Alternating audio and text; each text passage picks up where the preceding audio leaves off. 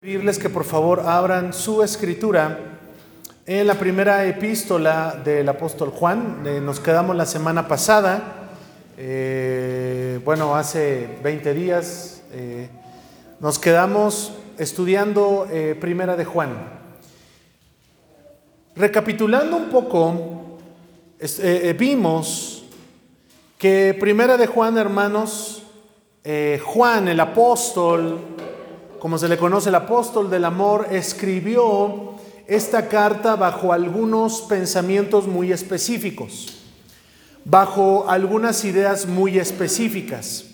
Yo les decía, hermanos, eh, cuando estudiamos el, primer capítulo, eh, y antes de leer el primer capítulo, que los pensamientos de Dios no son nuestros pensamientos.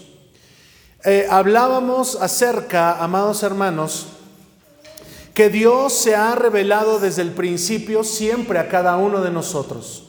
Y yo quiero mencionarles algo, hermanos. Ah, desde que empezamos a leer el primer capítulo y hoy vamos a continuar con el segundo, vemos que la forma de hablar de Juan no es la misma de Pablo, ni mucho menos la de Pedro.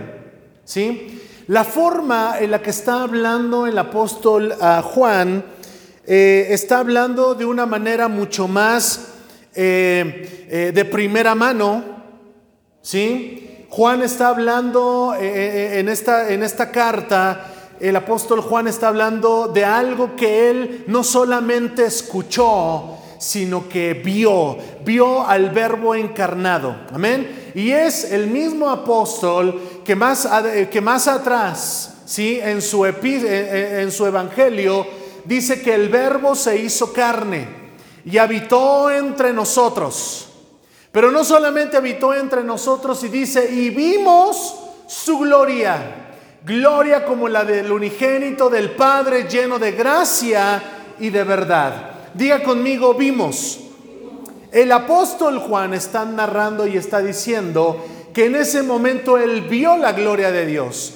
No solamente, hermanos, eh, en los tres años y medio aproximadamente que duró el ministerio del Señor Jesucristo, sino también en aquel lugar, en aquel monte donde Jesús se transfigura delante de ellos, donde eh, la esencia, ¿verdad?, de la divinidad de Jesucristo es revelada a los hombres. Y aquel hombre quedó tan impactado, ¿verdad? Por la luz, por la, por la presencia, por la gloria que salía de Jesucristo. Y es aquí en esta epístola, hermanos, donde eh, la vida cristiana, valga la expresión de los primeros cristianos, de durante el primer y segundo siglo, los cristianos vivieron momentos difíciles, amados hermanos. Los cristianos vivieron momentos tan difíciles que uno de los momentos difíciles en lo que lo vamos a leer, y estoy haciendo un breve resumen, por eso el apóstol Juan escribe esta carta. Porque sale, hermanos, una corriente del gnosticismo y empieza a hablar, hermanos, cosas que van en contra de lo que Jesús enseñó, mezclados con la filosofía, con los pensamientos humanos. ¿Se acuerdan, hermanos, que yo les dije la semana, hace 20 días, creo, de que eh, la Biblia habla precisamente acerca de los pensamientos humanos. Y, es aquel versículo que Jehová Dios dice, mis pensamientos, no son tus pensamientos. Lo que yo creo, lo que yo opino, lo que yo, lo que yo pienso, no es lo que tú piensas, ni mis caminos son tus caminos. A través del raciocinio humano nunca nos vamos a, vamos a poder entender a Dios. Es bueno, hermanos, y no estoy diciendo eh, eh, eh, para que se entienda de una manera correcta, no estoy diciendo que, que, no debemos de pensar, no hermanos, debemos de pensar, debemos hermanos, cuando leemos la palabra de Dios debemos de razonarla, debemos de entenderla, debemos de hacer un exégesis conforme, hermanos, a lo que está escrito en la palabra de Dios. Eso sí es lo que estoy diciendo. Eh, pero no estoy diciendo, hermanos, que, de alguna manera, mire, es cuando tu pensamiento, ¿verdad? Lo llevas a la Biblia. Y no es así. El pensamiento de la Biblia lo tienes que llevar a dónde? A tu raciocinio a pensarlo, a analizarlo. Jesucristo dijo, no lean la escritura, no lean por leerla, escudriñenla. ¿Cuántos dicen amén? Capítulo número 2 de Primera de Juan. Hijitos míos, estas cosas os escribo para que no pequéis. Amén. Para que no pequéis. Aunque un cristiano debe de reconocer en todo momento y confesar su pecado y su maldad delante de Dios, esto es arrepentimiento. Amén. Confesar nuestra maldad, confesar nuestro pecado. Y hace rato que estábamos en la escuela dominical, veíamos, hermanos, que David peca. ¿Sí? Delante de Dios y con razón, con mucha razón, dice la palabra de Dios, que no hay ningún justo en la tierra. ¿Cuánto lo hemos leído? Con justa razón, la palabra de Dios expresa eso. No hay quien busque a Dios. Cada quien se ha desviado del plan y del propósito de Dios. Pero dice el apóstol Pablo aquí en el primer versículo, estas cosas os escribo para que no pequéis. Eso, hermanos, es un imperativo. Eso es una orden. No pequéis. Pero mire cómo dice, y si alguno hubiere pecado, abogado tenemos para con el Padre a Jesucristo el justo. Esto es muy interesante, hermanos, porque la corriente del gnosticismo gnosticismo, ¿verdad? Decía, ¿verdad? Que eh, nosotros podemos ser lo que queramos mezclado con el pensamiento filosófico, ¿sí? Que lo único malo de nosotros es, es la materia, ¿sí? La materia. Decían que no, no podemos, eh, que, que, este cuerpo de alguna manera, lo que hoy se dice, está enclaustrado, ¿verdad? En algo, en algo malo. La materia es mala. Y por eso el apóstol Juan está escribiendo, a ver, y les dice, hijitos, a ver, amados hermanos, si hubiésemos pecado, abogado tenemos, ¿sí? Abogado, si alguno hubiera pecado, abogado tenemos para con el Padre, a Jesucristo el justo. Está hablando, hermanos, de Jesucristo. Y la única manera en la que podemos obtener el perdón no es a través de la filosofía. La única manera en la que nosotros podemos ser perdonados de nuestras maldades y de nuestros pecados es acercándonos a Jesucristo. No es a través del pensamiento, no es a, no es a través, hermanos, del pensamiento humano, es a través de Jesucristo. Por eso el apóstol Juan está diciendo y está poniendo todo en claro. El apóstol Juan está poniendo todo en claro. Si hubiésemos pecado, tenemos un abogado. Y ese abogado se llama Jesucristo. Se llama Jesucristo. Aquí, hermanos, eh, eh, alguien que busque rápidamente Juan 16, 7. Rápidamente, hermanos, por favor, aquellos esgrimistas bíblicos que son muy rápidos, por favor, en el Evangelio de Juan 16, 7. ¿Sí? Aquí esta palabra abogado, hermanos, es la misma que aparece ahí en Juan 16, 7. Y también se puede traducir como consolador. ¿Qué dice Juan 16, 7? Pero yo os digo la verdad, os conviene que yo me vaya, porque si no me fuere, el consolador no vendría a vosotros, mas si me fuere, os lo enviaré. Amén. El consolador se puede traducir de la misma manera abogado. Amén tenemos a alguien que está de nuestro lado. A ver, hermano, les voy a decir lo siguiente, el cristiano no está solo. Hay cristianos que se sienten solos y dicen, bueno, es que yo estoy pasando un desierto y estoy solo, no veo a Dios. Me dijeron hace muchos años que recibiera a Jesús y yo no veo eh, eh, claro. Dice Jesucristo, ahí lo acabamos de leer, yo me voy, pero estará con vosotros el consolador.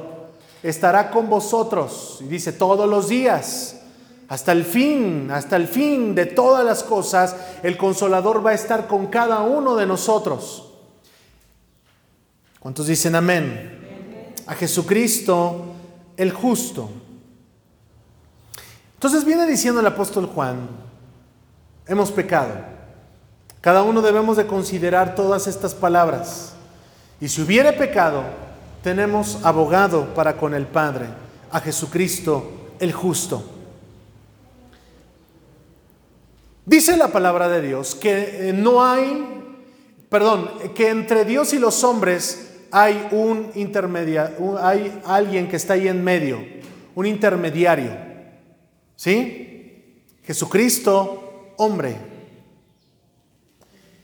Les comento esto, hermanos, porque el hombre mismo se ha encargado de, de hacer santos a figuras humanas. Yo creo que ya me estoy explicando, ¿verdad? Ya me estoy dando a entender. El hombre se ha encargado de canonizar, de poner en una plataforma a, un hombre que existió mucho tiempo, que, sin lugar a dudas quizás vivió una vida piadosa, una vida entregada a Dios o, quizá también al hombre. ¿Sí? Pero una cosa es eso y otra cosa es que, que, que Jesucristo, ¿verdad?, sea nuestro abogado ¿sí? Ante el Padre. No hay otro intermediario, no hay alguien más, amados hermanos. No hay un hombre, no hay una mujer, no como que hoy se conoce, ¿verdad? Eh, eh, eh, no quiero mencionar nada de ello, hermanos, pero eh, eh, dicen es que es la intermediaria, es, es, es alguien que está, es alguien que aboga, es alguien... No, hermanos, la palabra de Dios, la palabra de Dios nos dice que solamente Jesucristo es nuestro abogado ante el Padre. Y dice la Escritura que cuando Jesús resucitó, ascendió a los cielos y está sentado a la diestra de Dios Padre, a la derecha, intercediendo por cada uno de nosotros. El Padre nos sigue viendo a través de Jesucristo. ¿Cómo es esto? Sí, el Padre nos ve a través de Jesucristo, a través de su sacrificio, a través de sus manos traspasadas, de su costado, a través del sacrificio vivo, hermanos, que sigue, que sigue operando en todo aquel que cree. Diga conmigo creer. Una vez más, creer. Es importante y es vital que nosotros sigamos entendiendo y comprendiendo, hermanos, o recordando que hoy es vital seguir creyendo en Dios, seguir creyendo en su palabra. Amén. Versículo 2. Él es la propiciación por nuestros pecados. ¿Sabe qué significa la palabra propiciación? Significa apaciguamiento. ¿Cuántos alguna vez le han dicho a alguien enojado, apacíguate?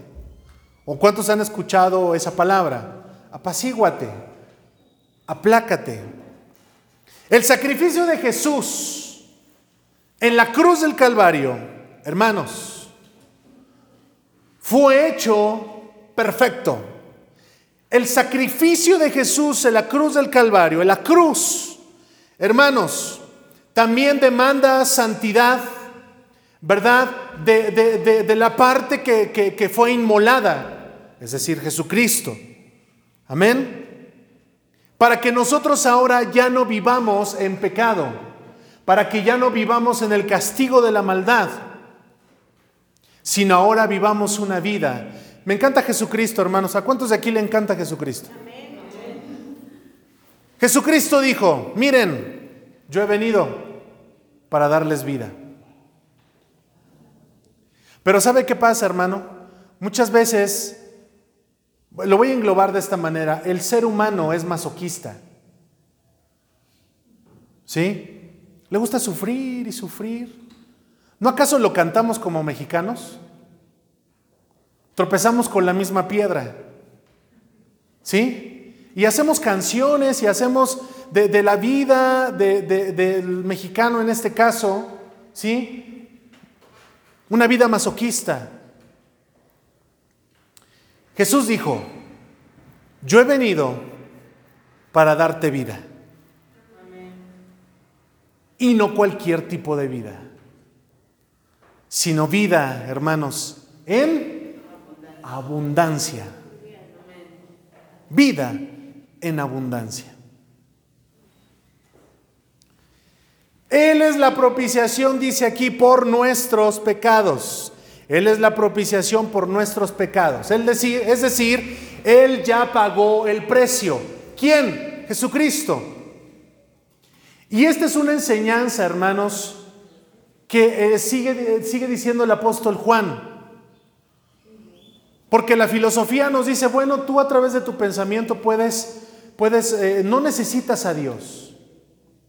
Para los que conocemos un poquito y, hemos leído un poco de filosofía, Dios no está ahí en el pensamiento, hermanos, del hombre. Ni mucho menos Jesucristo. Algunas veces lo toman como, un nombre que fue, que existió. Sí, hermanos.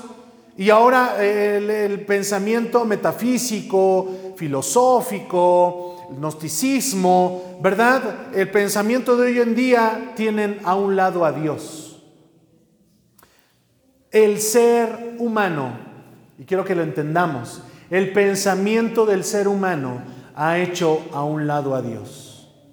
Por eso el apóstol Pablo Romanos capítulo 1 desde el versículo 18 en adelante. Por eso, hermanos, el apóstol Pablo habla lo que habla ahí en esos versículos, diciendo que el hombre se ha desviado de Dios.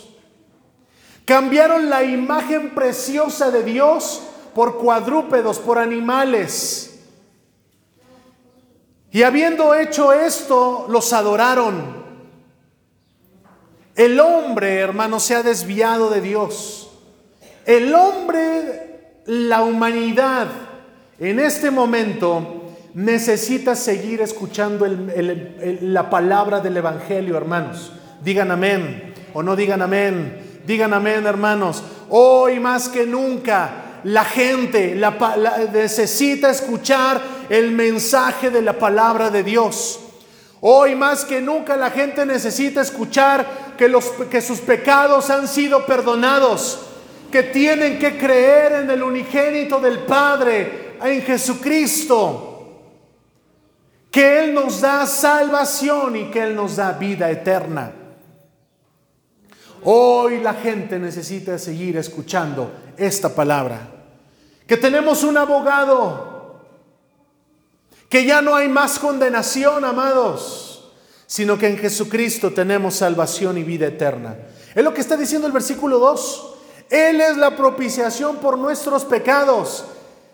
En otras palabras, Él ya pagó el precio. ¿Se acuerdan de aquella parábola, hermanos? Ah,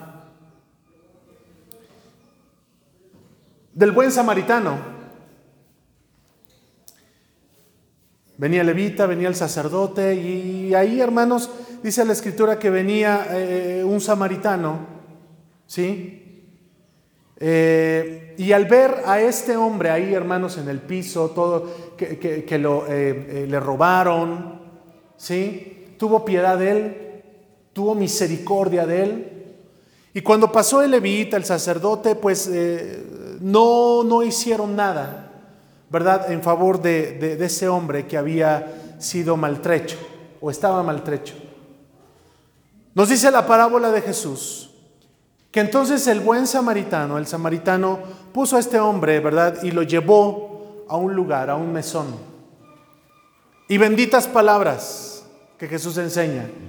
Mira, yo te lo dejo aquí. Y todo lo que gastare cuando yo viniera, yo te lo voy a pagar yo te lo voy a pagar. Es lo que Jesús hizo por cada uno de nosotros. Él fue, Él es la propiciación por nuestros pecados. Ahora todo ha sido pagado. Todo, hermanos, es en bendición a cada uno de nosotros. Y mire cómo dice, y no solamente por los nuestros, porque es aquí donde existe y radica un problema entre los cristianos. Los cristianos, estoy hablando en general, dicen, no, pues yo ya recibí a Jesús, yo ya la hice. Pues hay de aquel que no quiere. Hay veces que decimos, ¿verdad? Yo, yo ya le he hablado muchas veces. Es más, he orado y le he pedido al pastor que ore por esta persona, pero no quiere. Y a veces eh, el dedo acusador, ¿verdad? Eh, pecador, no se arrepiente. Lo que está diciendo ahí el apóstol Juan es que no solamente por los nuestros, que digamos gloria a Dios, hermanos, y que digamos a Dios gracias. Señor, muchas gracias. Pero no acaso también la palabra de Dios dice, da de gracia lo que de gracia has recibido. Y lo primero que hemos recibido de Dios, hermanos, es perdón de pecados. Y no solamente los nuestros, sigue diciendo ahí el versículo 2, sino también por los de todo. Diga, los de todo. No solamente por los nuestros, sino por todo el mundo. Aquí, hermanos, está empleando un término, ¿sí? Que está englobando a toda la raza humana, a toda la raza humana, ¿sí? Pobres, grandes, ricos, chicos, medianos, todo hermano, todo aquí la palabra de Dios la está englobando, no solamente por los nuestros, ¿sí? Sino también por los de todo el mundo. Yo siempre me he preguntado por qué a veces, por qué hay cristianos que ya están eh, cinco años, diez años, y nunca le han hablado a alguien de Dios. Número uno. Número dos. ¿Por qué nunca han traído a alguien a la iglesia? Número dos. Lo que está diciendo el, apóstol Juan es que, gracias a Dios, es, mire, es como, como como esta cuestión de, de, cuando uno se sube al avión. ¿Sí? Les dicen, bueno, que cuando este, pasa algo, ¿sí? Ponte la mascarilla primero tú y después, si tú puedes ayudar a alguien, hazlo. Es decir, primero eres tú y después si puedes ayudar a alguien, hazlo. ¿Sí? Es lo mismo. Primero es cada uno de nosotros. Primero, hermanos, es el cambio. Muchas veces se predicaba antes, bueno, es que yo voy a cambiar cuando cambie él o ella. Bueno, es que yo voy a servir a Dios cuando cambie esto, cuando cambie esta situación. Amén. Y no es así. Cada uno de nosotros debemos de entender que hemos sido salvos. Pero de la misma manera en que nosotros hemos sido salvos, Dios quiere que los demás también de la misma manera sean salvos. No solamente los nuestros, sino también por los de todo. Dice ahí, me encanta esa expresión de Juan, por los de todo el mundo, por los de todo el mundo, amados hermanos. Yo siempre les he dicho una cosa, que cuando estemos delante de Dios nos vamos a, llevar muchas sorpresas, porque el que creíamos, pues que iba a estar ahí, pues no va a estar. Y el que creíamos que no, no iba a estar, vaya a estar ahí delante de Dios. Versículo 3. Y en esto sabemos que nosotros le conocemos.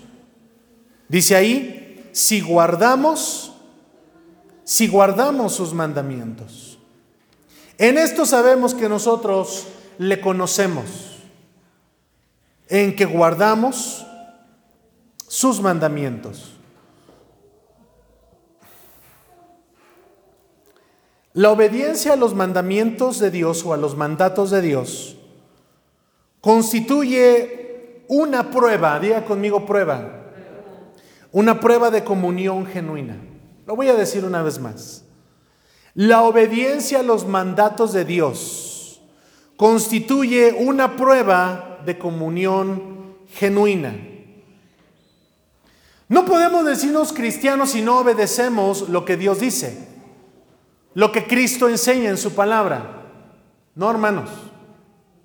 No podemos decir que somos, ni, ni mucho menos, podemos decir que somos obedientes a Dios, si no, hermanos, somos obedientes a Dios. No lo podemos decir, amados hermanos. Hay es incongruencia. Como dicen por ahí algunos, no checa, no va, no es, no es así. En primera de Juan aquí, hermanos, se representan algunas pruebas externas que demuestran la salvación. La doctrinal y la moral. La prueba doctrinal, ¿sí? Como está diciendo, consiste en confesar una visión correcta de Cristo y del pecado. Es decir, que entendamos lo que estamos leyendo y lo que estamos leyendo, hermanos, es doctrina. Doctrina de entender que Él murió por nosotros, por nuestros pecados, y que Él es nuestro abogado ante el Padre. Mientras que la prueba moral consiste, ¿saben qué consiste? En la obediencia. Entender su palabra, dice ahí guardar su palabra, pero no solamente la debemos de guardar. Yo comúnmente, hermano, les, dicho, les, he, les he comunicado que muchos lamentablemente tenemos la, la, Biblia como una mera información nada más. Mera información. Pero dice ahí, pero guardamos sus mandamientos. Versículo 4, el que dice, yo le conozco y no guarda sus mandamientos, el tal es mentiroso y la verdad no está en él.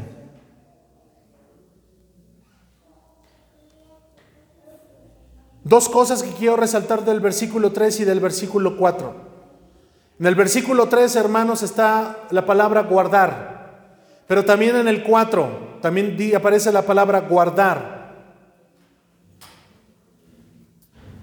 Y me parece interesante que aquí dice en el versículo 4, y no guarda sus mandamientos. Repita conmigo esa, esa frase, y no guarda sus mandamientos. y no guarda sus mandamientos. La palabra nos está diciendo que estamos mintiendo y la verdad de Jesucristo no está en nosotros. ¿Qué le parece? Guardam, debemos de guardar su palabra. Debemos de guardar lo que Él nos ha enseñado. Y sigue diciendo en el versículo 5, mire, pero el que guarda su palabra, una vez más, está hablando de guardar en el versículo 5, pero el que guarda su palabra, Dice ahí, pero el que guarda su palabra, en este verdaderamente el amor de Dios se ha perfeccionado. Por esto sabemos que estamos en Él. Es decir, que la lectura, y no solamente la lectura, sino con el guardar su palabra, hermanos, nos lleva a la perfección. Y no está hablando ahí, hermanos, la palabra perfección no está, del apóstol Juan no está empleando, hermanos, que digamos, ya lo logramos, ya le hicimos, sino que dice ahí eh, que se ha perfeccionado, es decir, que hemos, eh, que estamos completos, de que no nos falta nada, de que ya hemos llegado a la madurez. Yo la semana, hermanos, estaba diciendo, eh, estaba diciendo esto y estaba enseñando lo siguiente que hoy más que nunca la iglesia necesita cristianos maduros, cristianos entendidos, que ya no seamos, como dice la palabra, cristianos fluctuantes. Hoy sí voy a la iglesia, mañana no voy a la iglesia, hoy me saludaron, ya no voy, hoy sí me saludaron, hoy sí voy, hoy estoy muy cansado, no voy.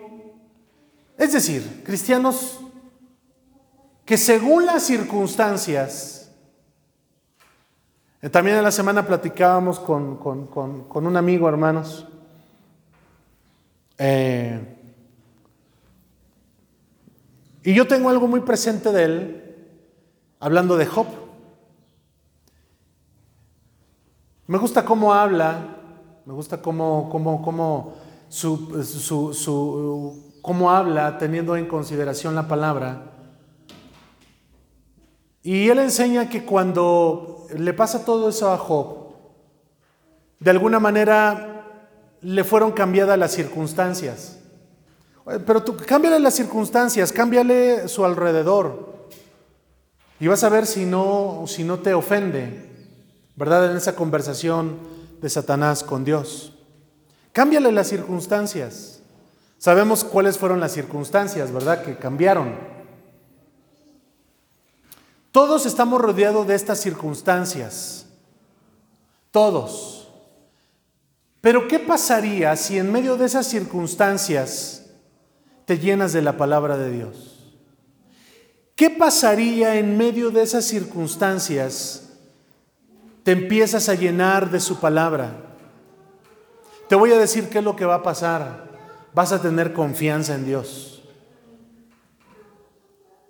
Porque si tú empiezas a mirar más tus circunstancias y te empiezas a enfocar más en esas circunstancias que tú estás viviendo y dejas a un lado a Dios, miedo, temor, desesperanza van a venir a tu vida. Y entonces ya cuando te encuentres ahí, entonces ¿sabes qué vas a hacer? Vas a decir, Señor, ¿por qué me has abandonado? ¿Por qué me pasa esto a mí?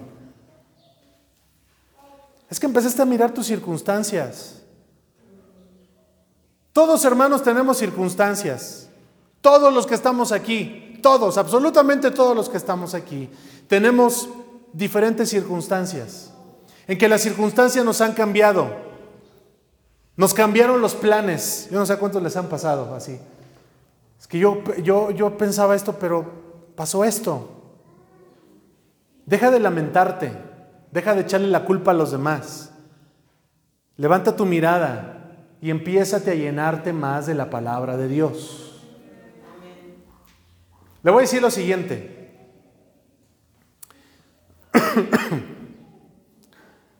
¿Se acuerda de aquel momento, hermanos, en que Goliat salía cada día y desafiaba al pueblo de Israel?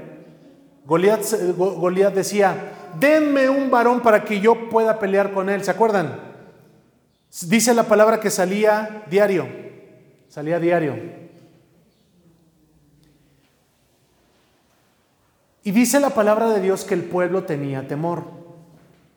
Hombre, hermanos, ver un hombre ahí grandote, fuerte, ¿sí? Temor, y más que te está desafiando algo, a pelear. ¿Sí van conmigo?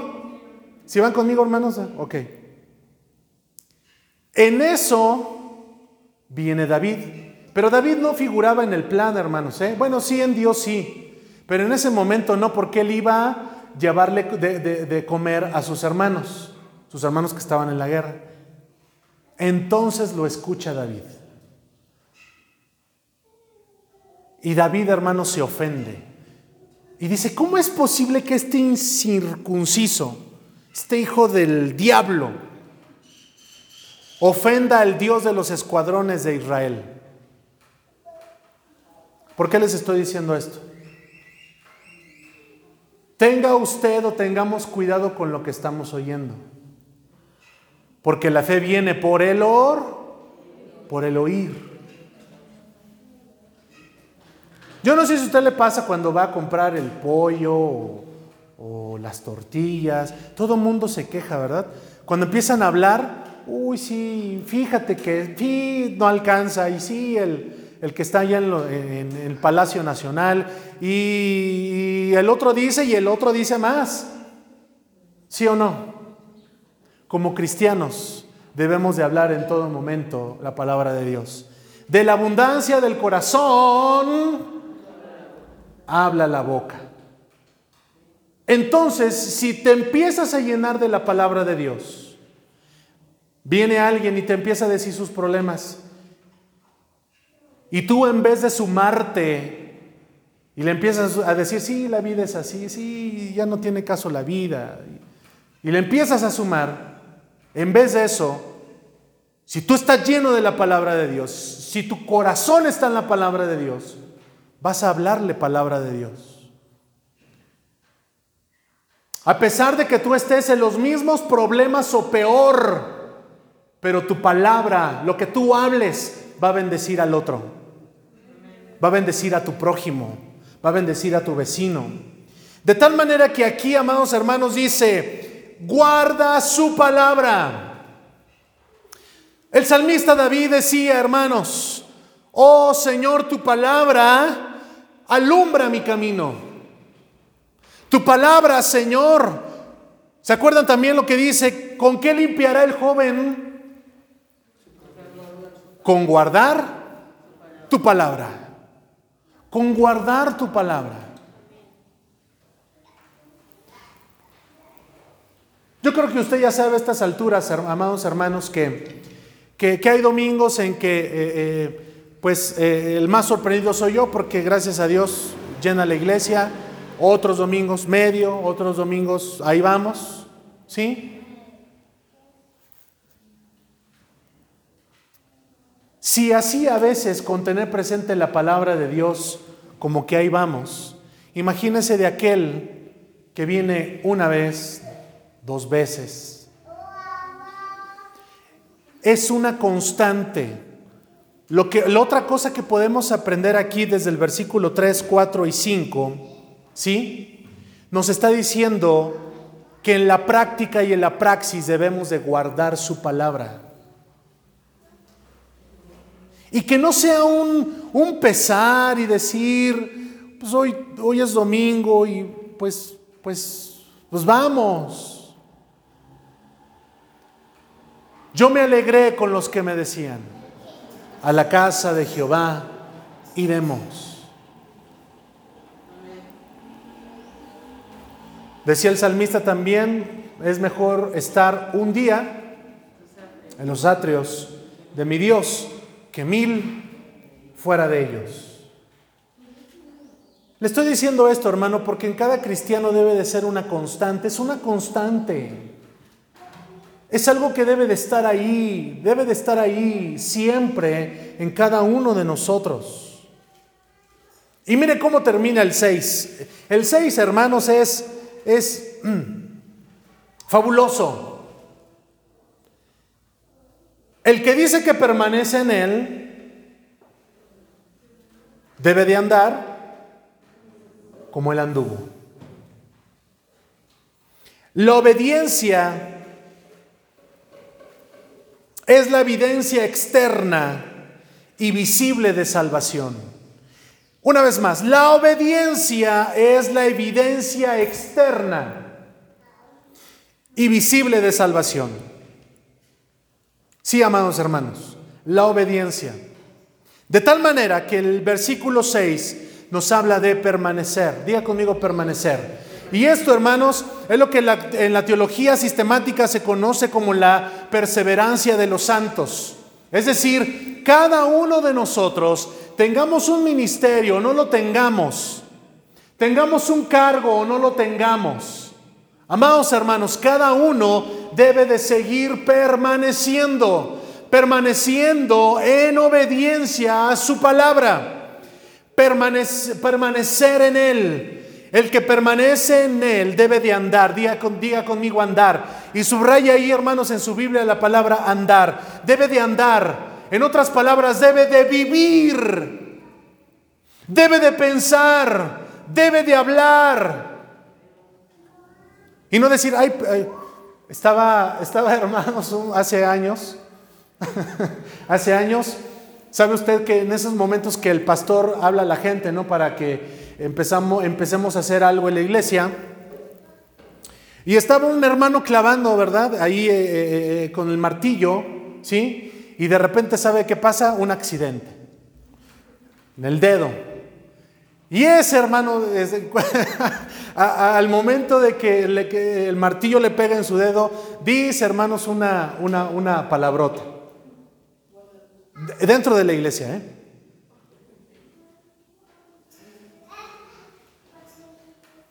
Habla de permanecer, de vivir, de hablar, de pensar en su palabra. Sin lugar a dudas, ya no somos los mismos que éramos hace 10 años. Sin lugar a dudas, ya no somos los, los, mismos de hace 20 años. Y sin lugar a dudas, ya no somos los mismos de cuando recibimos a Jesucristo en nuestro corazón. Porque hemos permanecido en Él. Y esto es muy importante, hermanos, y sí quiero hacer énfasis en esto. Debemos de permanecer, como decía Pedro, en la roca inconmovible de los siglos. El ángulo, la piedra, el cimiento es Jesucristo. No hay otro, hermanos. No hay otro. Dice Jesucristo, en algún tiempo les dirán, mira, ya está Cristo, ve. Eh, en algún momento dirán, mira, ya está Cristo, ¿Qué, dice, qué dijo y qué enseñó Jesucristo? No vayas. El apóstol Pedro decía en su primera carta y dice en su primera carta que Él es la piedra del ángulo que ha sido establecida y no hay otro cimiento. Como dice la palabra de Dios, hermanos, no hay otro nombre en el cual, ¿verdad? La raza humana, no hay otro nombre dado a los hombres en quien podamos ser salvos. Jesucristo, Jesucristo, amados hermanos. Y por otro lado también decía el apóstol Pablo, prosigo pues a la meta, al blanco perfecto, a la soberana vocación, que es Cristo Jesús. Decía ahí antes, versículos antes, olvidándome lo que queda atrás y extendiéndome a lo que está delante de mí. Delante de mí está Jesucristo. Hebreos 12:2, puestos los ojos en Jesús el autor y el consumador de la fe. Estos versículos nos hablan de permanecer. Diga conmigo permanecer. Y ojalá usted subraye esa parte ahí en su Biblia donde dice en el 6, el que permanece. Habla, hermanos, de una actividad, permanecer. Habla de la praxis, de la práctica. Habla, hermanos, de hacer, no solamente de guardar, porque muchos decimos, bueno, yo me la sé, yo ya me sé eso, yo ya me sé esa historia, yo ya me la sé de memoria, pero no basta con eso, basta con hacer su palabra, permanecer en su palabra, amados hermanos. Versículo 7. Hermanos, no os escribo mandamiento nuevo, sino el mandamiento antiguo que habéis tenido desde el principio. Este mandamiento antiguo es la palabra que habéis oído desde el principio. Es muy particular del apóstol Juan que emplea las palabras principios. Y vamos y leemos San Juan 1.1, dice en el principio. Amén. Y aquí es la misma, la misma palabra que él mismo está empleando, pero ya, ya no en el Evangelio, sino en su epístola. Hemos escuchado este mandamiento desde el principio. Desde el principio, hermanos, el mandamiento que se escuchó es arrepentíos porque el reino de los cielos se ha acercado. Arrepentíos, cambio de dirección, lo veíamos ahorita en la escuela dominical, un cambio, un cambio, diga conmigo un cambio, cambiar, arrepentirnos, vivir una vida de acuerdo a lo que Él nos ha dado y nos ha dejado a través de su palabra, porque su palabra es, es verdad. 8. Sin embargo, os escribo un mandamiento nuevo que es verdadero en él y en vosotros, porque las tinieblas van pasando y la luz verdadera ya alumbra. El que dice que está en la luz y aborrece a su hermano, está todavía en tinieblas. Mire cómo, hermanos, Precisamente como es conocido el apóstol del amor, habla acerca del amor. La palabra de Dios dice que el amor sea sin fingimiento, que nos amemos los unos a los otros, considerando a tu hermano, a tu prójimo, ¿verdad? Considéralo, ámalo. En el amor de Dios, el que ama a su hermano permanece en luz y en él no hay tropiezo. Pero el que aborrece a su hermano está en tinieblas y anda en tinieblas y no sabe a dónde va, porque las tinieblas le han cegado los ojos. Ahora lo, sabe lo que está diciendo aquí Juan. Empieza con Jesucristo y dice, Él es nuestro abogado. Una relación personal, permanece en su palabra. Permanece en Él tú y Dios. ¿Dónde está Dios, hermanos, ahorita? ¿Dónde está Jesucristo? ¿A dónde? Arriba. Allá. ¿Y sabe lo que está diciendo en estos versículos? Me gusta Juan porque no solamente emplea el lenguaje de Dios y tú, o usted y Dios, o yo y Dios, sino está empleando también el lenguaje yo y los demás. No podemos vivir una vida cristiana enclaustrado solamente en la iglesia, orando nada más o ayunando nada más. Llegará el día en que vamos a salir a la calle. Llegará el día, hermanos, en que te visite un familiar que no sea cristiano. llegará el día, en ese momento, si tú guardas su palabra, vas a hablar su palabra. Porque la palabra de Dios ha sido puesta en ti. Y no solamente esto es cuestión de los líderes o de los pastores, esto es para todos. La palabra de Dios mora en ti y mora en tu vida, en tu corazón. Versículo 12, no lo voy a leer por cuestiones de tiempo todo, pero voy a quiero hacer énfasis en algo. En el versículo 12 habla de hijitos. ¿Sí? Si ustedes van conmigo ahí, hermanos, habla de hijitos. En el versículo 13, en el versículo 13 habla acerca de los padres. En el mismo ahí habla acerca de los jóvenes, o una vez más, al final del 13 emplea la palabra hijitos. En el 14 emplea la palabra eh, padres una vez más y al final del 14 habla acerca de los eh, eh, jóvenes. Miren hermanos, estas distinciones, ¿sí? Identifican tres etapas del crecimiento espiritual. Lo voy a volver a decir y para los que están apuntando. Estas palabras padres, jóvenes e hijitos, como está escrito, hablan acerca de las tres etapas del crecimiento espiritual en la familia de Dios. Padres corresponde a los más maduros porque tienen un conocimiento profundo del Dios eterno. Amén. La, la, plenitud, por así decirlo, de la madurez espiritual es conocer a Dios en su plenitud. Filipenses 3.10, vamos rápido ahí hermanos. Filipenses 3.10.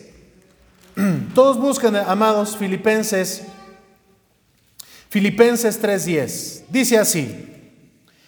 A fin de conocerle, oh hermanos, yo siempre y siempre hermanos eh, que siempre me paro aquí digo, hoy sí voy a terminar, hoy quiero terminar, pero hermanos, la palabra de Dios me encanta.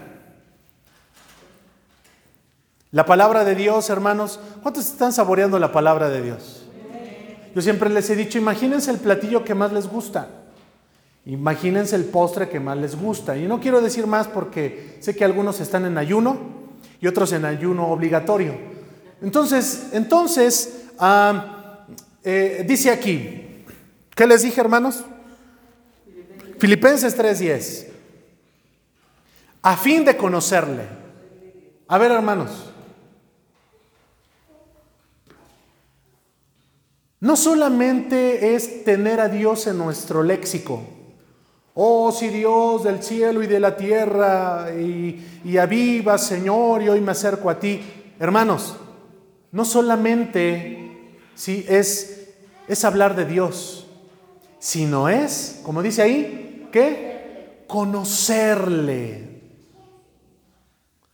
Y yo creo que está más, más que dicho o más que entendido, pero lo voy a decir. Ustedes díganme cómo conocemos a alguien. Conviviendo con él. ¿Mande? Viviendo. Conocemos a alguien, ¿verdad? ¿Cómo dice el dicho por ahí? ¿Quieres conocer a alguien? Vive con él. ¿Cuánto tiempo? ¿Sí dice así el dicho? ¿O ya soy como el... Como el... No, no era el chavo, era el chapulín, ¿no? Que, que decía todos los dichos ahí todos al revés y como quería. Dice ahí, el fin, el fin, a fin de conocerle, y el poder de su resurrección, y la participación de sus padecimientos. Mire cómo dice, llegando a ser semejante a Él en su muerte. ¿Cómo está eso? Sí, hermanos, semejantes a Él en su muerte. Nosotros no podemos entrar al reino de los cielos tal como estamos. No, no, hermanos. Esto tiene que morir. O esto tiene que ser transformado. Esto. Este cuerpo está bajo corrupción, bajo pecado, bajo maldad. Y es a través de esa muerte Sí, hermanos, que Jesús hizo por cada uno de nosotros. Murió, pero resucitó. Y cada uno de nosotros la Biblia nos enseña si aún el mar va a dar a sus muertos. Y todos vamos a compadecer ante el tribunal de Cristo. Según 2 de Corintios 5:10, mientras estaba en dónde? ¿Se acuerdan de ese pasaje? Ya, ya escuché, pero ¿se acuerdan todos de ese pasaje o no se acuerdan? Hermanos, ¿si están aquí? Segunda de Corintios 5:10. Yo le hubieran buscado a un hermano y lo hubiera leído, leído rápido. Porque es necesario que todos nosotros comparezcamos ante el tribunal de Cristo para que cada uno reciba según lo que haya hecho mientras estaba en el cuerpo, sea bueno, sea malo. En esa muerte, regresando a Filipenses 3:10, es a fin de conocerle entonces, si regresamos ahora a, Juan 2, estamos viendo que ahí les llama padres la madurez. La madurez es entender lo que Él quiere de nosotros. Es esa madurez, amados hermanos, que leímos en Filipenses 3.10. Jóvenes, ¿a qué se está refiriendo con jóvenes? Son aquellos que a pesar de no haber tenido una experiencia profunda de conocer a Dios en la palabra, diga conmigo en la palabra, y en el transcurso de la vida, de la vida porque son jóvenes, sí conocen la sana doctrina y sí conocen lo que está escrito en su palabra. Y tercero, cuando habla de los hijitos, son aquellos que, que solo tienen el conocimiento básico de Dios. Y necesitan crecer. Diga conmigo crecer. Necesitan, necesita crecer. Y dice, al final del 14, os he escrito a vosotros jóvenes porque sois fuertes. Coma. Y al final del 14 dice, y la palabra de Dios permanece en vosotros y habéis vencido al maligno. Voy más rápido, hermanos. Versículo 15, no améis al mundo Permítame decirle algo, hermano. ¿Se puede amar al mundo? No, no, no, espéreme. Porque esta, esto, eh, ok, por su respuesta ya me di cuenta de algo y esto sí quiero enseñarles. Y quiero que quede claro eh, a través de la palabra de Dios. Dice Jesucristo en Juan 17, Padre, están en el mundo, pero no son del mundo. Amén. Por otro lado, Santiago dice, el que se hace amigo del mundo, ¿cómo dice? Se hace enemigo de Dios. Ahora aquí nos está dando una orden, no améis al mundo. ¿Se puede amar al mundo? Claro que sí. Se puede, se puede, hermanos, eh, eh, eh, miren, las personas aman más al mundo como Jesucristo lo dijo. Las personas aman al mundo porque el mundo está en tinieblas. Entonces no vienen a la no vienen a la luz para que sus obras no sean manifiestas. Es decir, les gusta más la oscuridad la oscuridad que la luz. Y es lo que ahorita leímos ahí en Primera de Juan, hermanos. Eh, eh, eh, dice los primeros versículos que leímos, nosotros, ¿verdad? Andamos en luz. En luz y amamos a nuestro prójimo. Amén, lo, lo leímos en el versículo 8. Y la luz verdadera dice ahí, alumbra.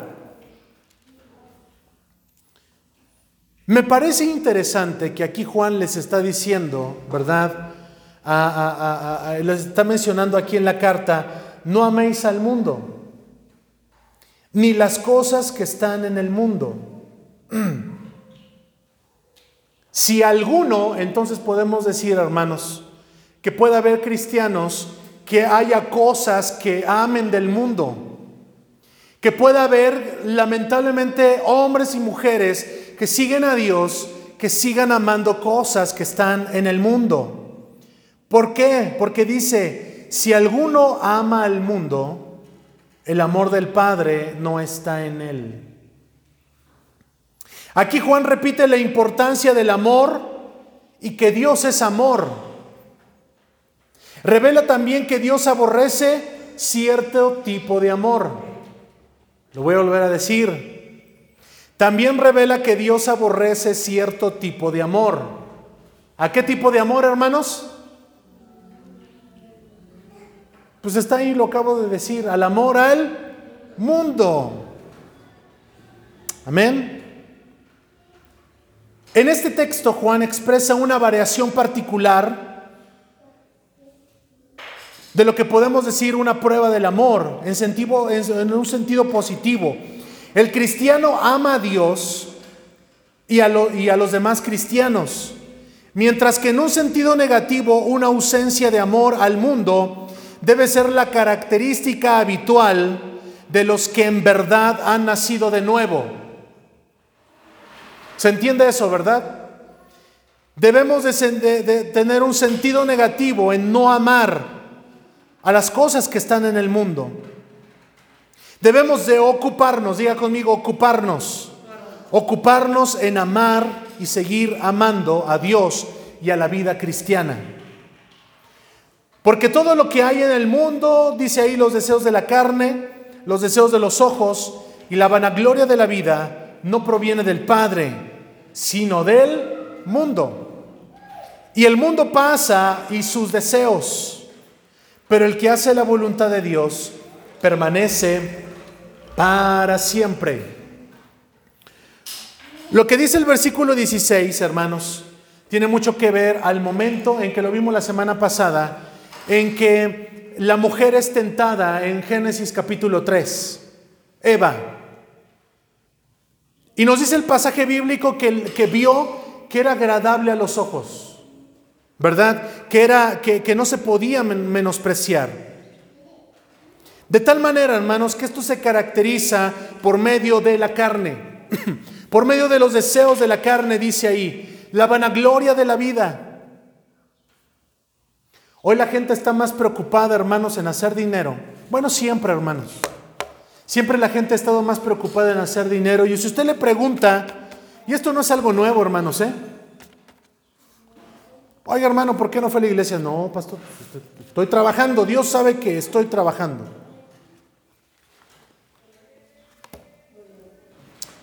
Y gracias a Dios por el trabajo, hermanos. Sí, hermanos, yo nunca he dicho lo contrario. Gracias a Dios por el trabajo. Gracias a Dios. ¿Sabe dónde está el problema cuando, cuando nos ocupamos más en el trabajo? Sabemos que el domingo es día del Señor, día de Dios. ¿Sí? Y por alguna circunstancia, porque hay circunstancias, hermanos, válidas. Bueno, te cambiaron el horario y bueno, es, es comprensible y es entendible. Pero cuando en ti se hace una constante, te das cuenta que hacemos una constante para buscar a Dios, pero también hacemos una constante para ya, para ya no seguirle. Hay caminos, esos caminos. Cuando en ti es una constante contraria, que vas en contra de Dios, te vas alejando de Dios, te vas alejando de Dios. Y llegará el momento en donde te encuentres y digas, bueno, ¿en dónde me encuentro? Démonos cuenta que así como buscamos a Dios y guardamos sus mandamientos, también así de la misma manera nos podemos alejar. Por eso aquí el apóstol dice, no améis al mundo. No améis al mundo. No améis a lo que, a lo, a lo que el mundo ofrece o también te dice. Porque muchas veces el mundo te dice muchas cosas ah, ah, y cuando llegas a la iglesia llegas con muchas dudas, llegas con muchas preguntas. Porque te vas rodeando del pensamiento del mundo y esto no debe de ser así entre nosotros. Puestos en pie, hermanos, oramos y le damos gracias a nuestro Dios. Señor, muchas gracias por tu palabra en el nombre de Jesús.